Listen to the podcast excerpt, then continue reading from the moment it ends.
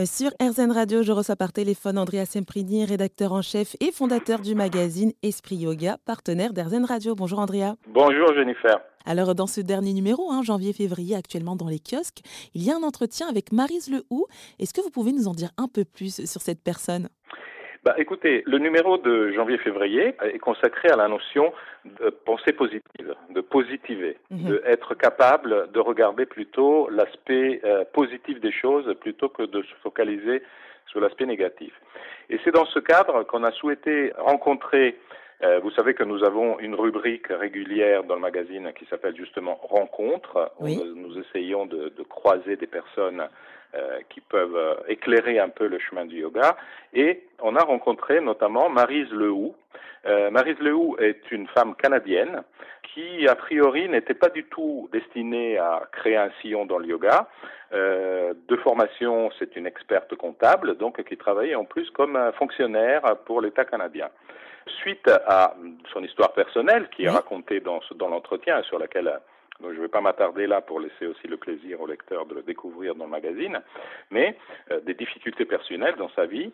Elle a commencé à pratiquer le yoga et elle dit à un moment donné avoir reçu une sorte d'appel. Elle s'est rendue compte que le yoga lui avait fait énormément de bien et elle avait envie de partager euh, cette positivité avec les personnes.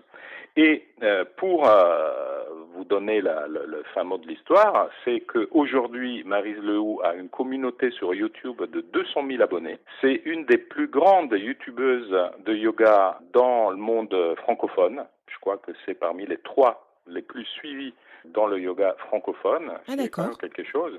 Et surtout, elle a développé, euh, via une plateforme qui s'appelle Diva Yoga, elle a développé des formations en ligne.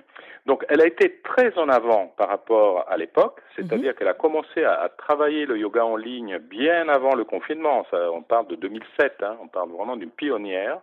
Euh, et aujourd'hui, euh, pour vous donner une idée, tenez-vous fort, hein, mais sa plateforme Diva Yoga propose plus de 2000 vidéos de yoga, entre vidéos de séquences et formations. Et euh, c'est un peu ce qu'elle dit en, en, à moitié seulement en rigolant qu'elle veut faire créer le Netflix du yoga, euh, c'est-à-dire une plateforme suffisamment vaste pour que vous puissiez trouver vraiment tout ce que vous cherchez dans le, dans le, dans le domaine du yoga, les types de yoga, les formations de yoga sur l'anatomie, sur comment bouger, comment aligner, quand vous avez mal au dos, quand vous avez mal aux épaules, etc. Et c'est ça qui est extraordinaire parce que donc à partir de cet appel qu'elle a, qu'elle a senti de partager le bienfait que le yoga lui avait apporté, elle a réussi à transformer tout ça aussi en une activité qui est un véritable business parce que beaucoup de ces formations sont payantes.